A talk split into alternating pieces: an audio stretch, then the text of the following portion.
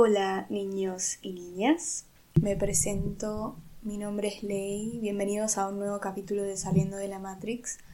Y hoy justamente quiero explicarles por qué se llama Saliendo de la Matrix y cuál fue como el tema principal o el primer tema que se me vino a la cabeza de que me gustaría hablarlo por acá.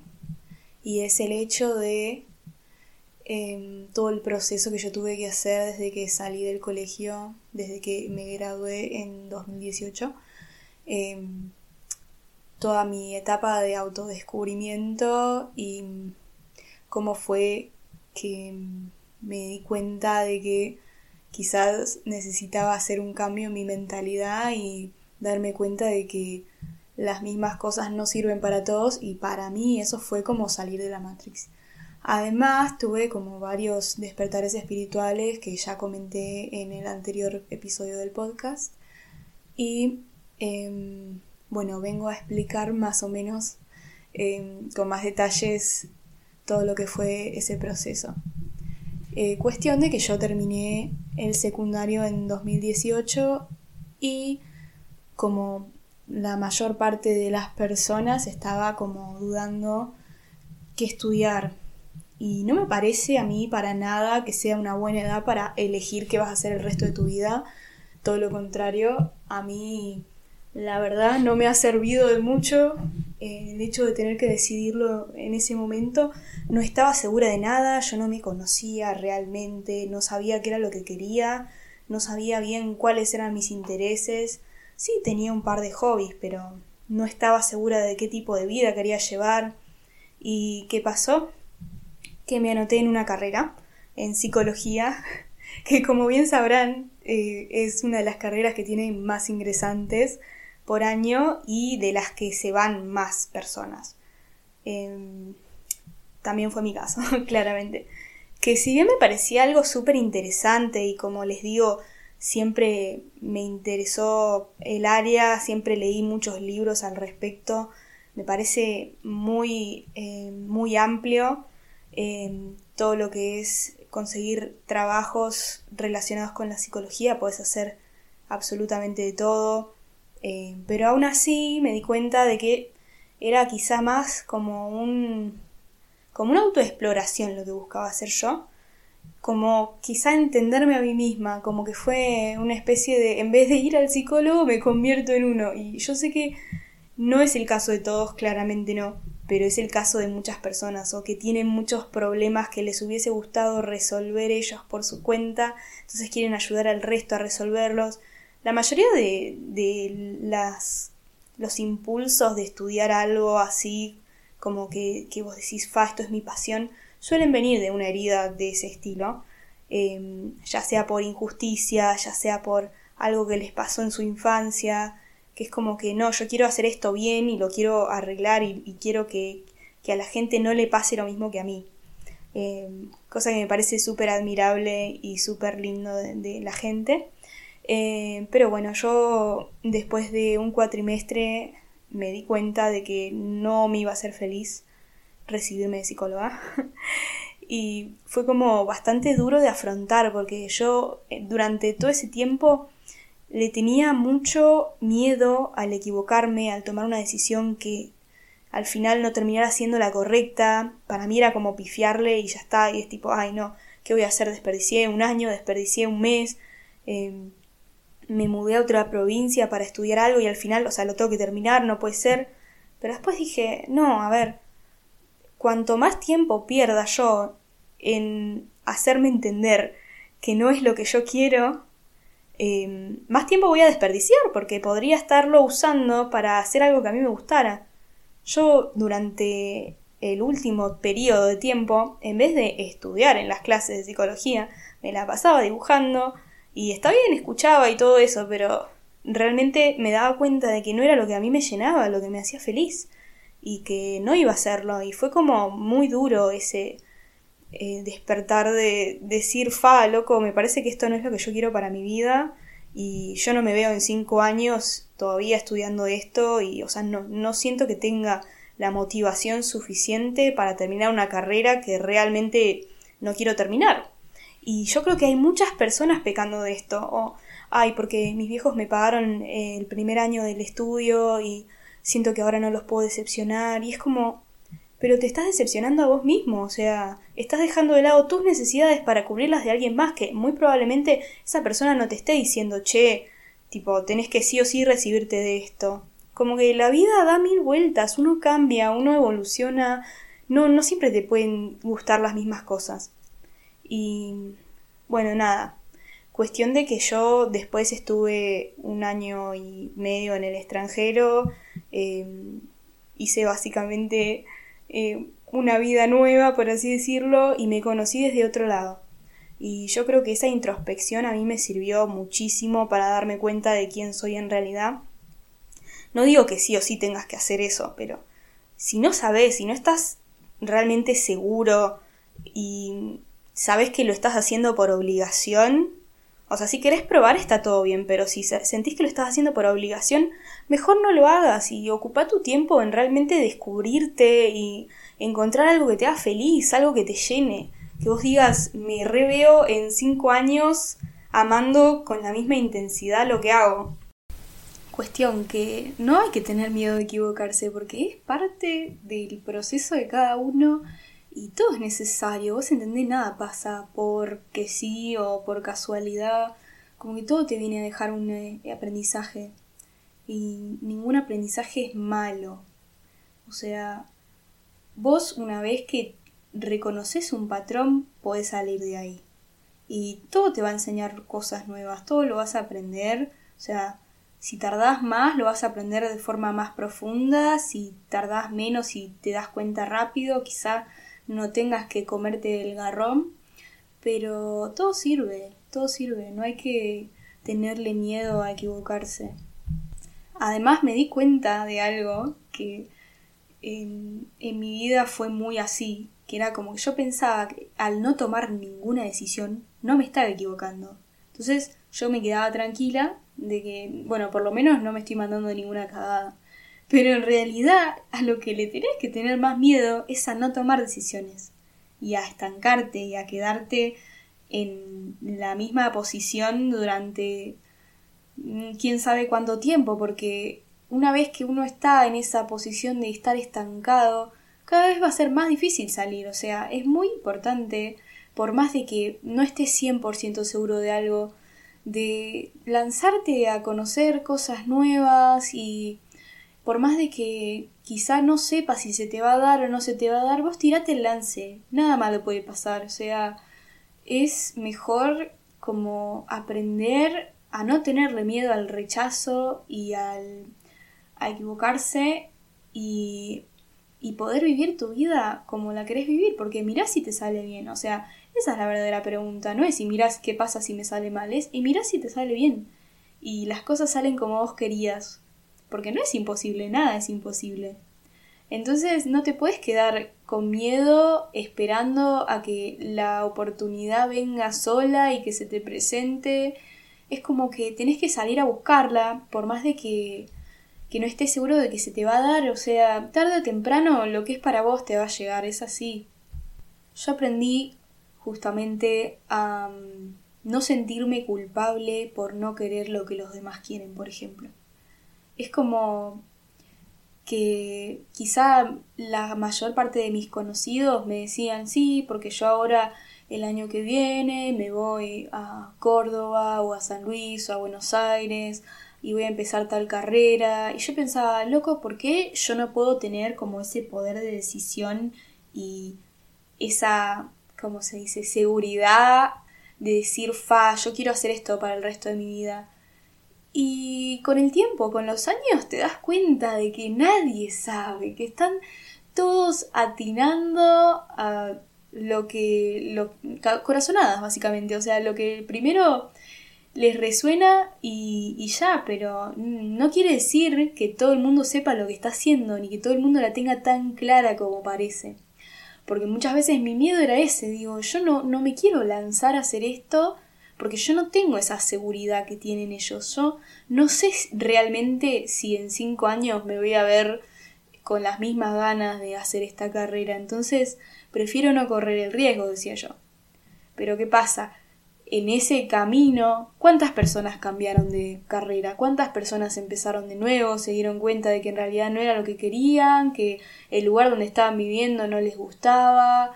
O sea, las cosas cambian de un momento al otro. O sea, vos no podés prever nada, vos no podés asegurar nada. Lo único que tenés que hacer es tratar de elegir lo que vaya más con vos en el momento. Después no importa. Pero en el momento, ¿qué es lo que resuena más con vos? ¿Qué tipo de actividades? ¿Qué tipo de trabajo? ¿Qué es lo que estás buscando? Pero claro, o sea, yo me remartirizaba con eso porque todo el mundo me preguntaba, ¿y qué estás estudiando? Yo estaba como, y la verdad es que me gustan tantas cosas, que no sé, que esto, que el otro.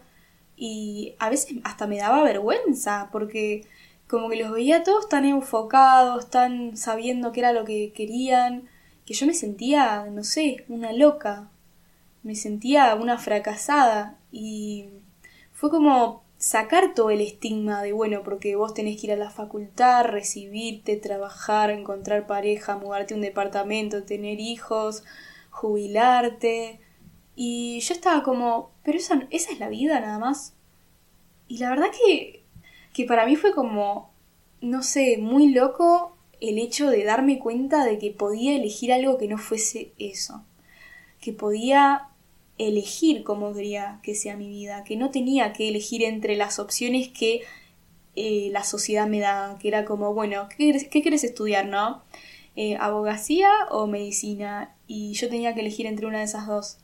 Que en realidad no hay nada malo con que estudies una de esas carreras. Lo que pasa es que tiene que resonar con vos, o sea, vos te tiene que hacer feliz. Vos tenés que decir, fa, tengo unas re ganas de ser abogada y tipo estar en la corte y armar casos, viste, como que te tiene que gustar. Pero yo siento que lo veía desde el lado de, bueno, tengo que decidir algo que sea una carrera exitosa, que me vaya a ir bien en un futuro, que sea estable económicamente, que me o sea, claro, que me pueda mantener y, era como, no sé, todo ese estigma de, de cosas que en realidad no resonaban conmigo, porque no, no, no me veía en ninguna de mis versiones siendo esa persona que hace esas cosas.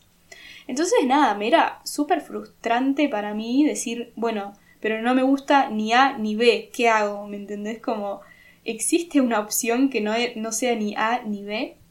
Y, como que yo hasta hace un tiempo pensaba que no, que en algún momento iba a tener que elegir entre esas cosas, pero bueno, eh, al conocer mucha gente, muchas realidades distintas, em, y la gente te abre la cabeza un montón, o sea, vos conocés a alguien freelancer que, no sé, su trabajo es dibujar en su casa una vez por mes, dos veces por mes, bueno, quizá más, ¿no? Pero hay gente que literalmente está viviendo la realidad deseada por ellos y ha manifestado su trabajo, su casa, su pareja. Eh, bueno, eso ya vendría a ser otro tema, el de la manifestación.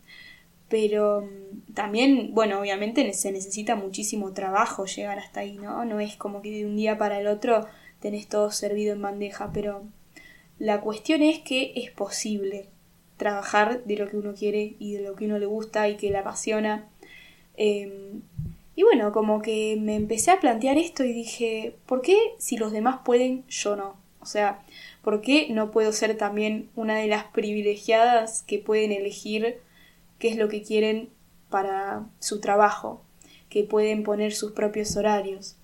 Porque a mí me costaba mucho, a mí me hace muy infeliz el tema de tener una rutina, me hace pone muy ansiosa, me, hace mal y he tenido muchos trabajos que eran así, como de 10 horas por día, em, después tenés un franco y medio con suerte a la semana y, y nada, estás todo el tiempo viviendo para trabajar y trabajar para vivir y así y yo me di cuenta de lo mucho que te lavan el cerebro estando ahí porque es como una situación tan cómoda también, ¿no? De yo no tengo que hacer nada por mi vida porque todo lo hacen por mí. O sea, en realidad no es tan así porque claramente tiene muchísimas desventajas, pero a lo que voy como persona, yo no sentía que creciera como persona estando en esa posición. Me resirvió porque yo pude juntar unos mangos para eh, invertirlos después en algo que, que sí me gustara, pero a lo que voy como que me ponía a pensar y digo, o sea, yo si me quedara acá, me olvidaría de cuáles son mis verdaderos deseos, cuáles son eh, mis metas. ¿Por qué? Porque es como que todos los meses yo recibo cierta cantidad de dinero y puedo comprarme todas las cosas que yo quiero. Bueno, hasta ahí nomás, ¿no? Pero a lo que voy. Em, como que empezás a ver la, la vida de otra manera y, y, es terrible, es peligroso, porque ¿qué pasa? Eh, te hace querer olvidarte de que hay una vida autónoma fuera de eso, que vos podés ser tu propio jefe, que podés armar tu propio emprendimiento. ¿Por qué? Porque quizá así eh, estás ganando más plata que la que ganarías trabajando para vos mismo y es como que muchas veces eso te hace dudar, ¿me entendés? Como el hecho de tener la plata ahí y no tener que pensar cómo hacerla. Como que ya está, me despreocupo. Yo solamente voy, estoy de tal a tal hora y después la plata llega sola. Y es como que no te tenés que poner a pensar y romper el cerebro pensando en qué tipo de emprendimiento puede llegar a funcionar o qué local me debería poner, qué cosas faltan. Es como que vos te lavas las manos, o sea, te desentendés de lo que vendría a ser el comercio y, y nada, como que no, no te tenés que preocupar por eso. Entonces, a mí me, me llamó mucho la atención eso de cómo mismo yo, que toda mi vida eh, lo tuve clarísimo a este tema, empecé como a dudar de tipo, uy, si me conviene quedarme un mes más o un tiempo más, porque... Y a veces te pones a pensar y decís, qué loco, eh, yo, no, yo no sé si podría vivir toda mi vida así, eh, pero sé que hay gente que no tiene otras oportunidades y es lo, lo más normal Em, por eso la mayor parte de las personas trabajan para alguien más. Pero lo que quiero decir es que siempre se puede, siempre se puede salir de ahí. O sea, lo que hace falta es abrir un poco la cabeza y usar esos recursos, no te digo deja tu trabajo, pero usar esos recursos para construirte tu propio futuro bajo tus términos, no los de alguien más. Y poder em, empezar desde cero en algún proyecto o algo que te vaya a servir de acá a cinco años, ponele, y que vos sepas que eso es tuyo, que nadie puede venir a sacártelo. Porque está bien, un trabajo así, un día para el otro, capaz que te dicen, mira, no te necesitamos más, o ya estás muy viejo, o no sé, encontramos a alguien más capacitado, así que chao, y te fletan. Y te quedas sin nada, o sea, necesitas tener algo que sea tuyo y que, que lo puedas manejar vos. Bueno, ahora claro que esto es mi punto de vista, no digo que sea la verdad absoluta, no digo que... O sea, es solamente mi experiencia. Si les sirve de algo, eh, tómenlo, tomen lo que les resuene y si no, nada. Bueno, ahora pasamos a las recomendaciones que tengo que les pueden llegar a servir y que a mí me ayudaron muchísimo para descubrir qué era lo que yo quería y, quién era yo. Eh, primero sería viajar, ya sea de acá a Córdoba, a cualquier pueblito chiquito, a Buenos Aires, o bueno, si pueden salir del país, salgan del país. Les va a servir mucho para abrir la mente y, y para conocer otras realidades y otras personas, y para mí eso es súper importante la verdad que la mayor parte de mi crecimiento personal lo hice hablando con gente que no tenía la misma realidad que yo. Bueno, y además hablar con personas te ayuda muchísimo a aprender a desenvolverte en público y con la gente, y eso afecta en todas las áreas de tu vida. Igual no hace falta salir de tu ciudad para conocer gente y relacionarte con ellos, hace falta nada más que cambiar la mentalidad escribirle a alguien que te resulte interesante, con quien tengas ganas de compartir un rato, preguntarle si no quiere hacer algo. Y en todo ese proceso que vos conoces a la persona, también te conoces a vos mismo, porque las personas muchas veces somos espejos. Y además vos podés ver cómo te relacionas con la gente. Y aprendés muchísimo sobre vos. Es muy así. Eh, parece que no, pero sí. Y aparte es una práctica. Eh, las habilidades sociales nadie nace sabiendo solamente hay gente que las practica más que otras y hay gente que le sale más natural justamente porque las practicó. Eh, es como, no sé, andar en skate. La primera vez que te sudas, obvio que vas a estar todo recagado, pero si lo venís haciendo desde los 5 años y lo practicaste siempre, eh, te va a parecer una pelotudez y lo vas a hacer hasta con los ojos cerrados con los amigos y bueno, con relacionarse con gente en general es así. Porque si vos siempre tuviste los mismos amigos desde la secundaria y nunca tuviste la necesidad de conocerte con gente nueva, después te va a costar muchísimo socializar. Y está bien, capaz que no necesitas amigos nuevos, pero lo que sí necesitas son vínculos. Y necesitas aprender a relacionarte con la gente porque una persona magnética consigue todo lo que quiere, es así. Y ya sea en los negocios, ya sea en las amistades, en las relaciones, eh, uno siempre tiene que aprender a relacionarse con la gente, a saber hablar, saber expresar lo que uno piensa, lo que uno siente, es súper necesario. Yo no quiero ser insistente con el tema de viajar, pero realmente es como la forma más fácil porque está todo lo que abarca el autodescubrimiento y autoconocimiento. Porque ¿qué pasa? Uno ya no está bajo la tutela de sus padres o la persona con la que vive, entonces empieza a ver la vida de otra manera, un poco más amplia, y también nada, se tiene que hacer cargo de sí mismo, tiene que aprender de autonomía, en el caso de que eh, se quede solo, tiene que aprender a cocinarse, a hacer las compras. Eh, es súper útil y súper necesario ese cambio, sobre todo para alguien que acaba de terminar el colegio y muy probablemente todavía no haya tenido esa autonomía en su vida. Te ayuda a crecer rapidísimo, eso de seguro. Y bueno, le vamos dando el cierre al segundo episodio de este podcast, saliendo de la Matrix. Eh, yo soy Leila, por si me quieren buscar en las redes sociales aparezco como Lei Perotti, con dos i. Y nada, espero que lo hayan disfrutado, que les haya servido para en repensar algunas cosas y cualquier comentario que me quieran hacer me pueden escribir por mi Instagram. Eh, espero que lo hayan disfrutado mucho y les mando un saludito.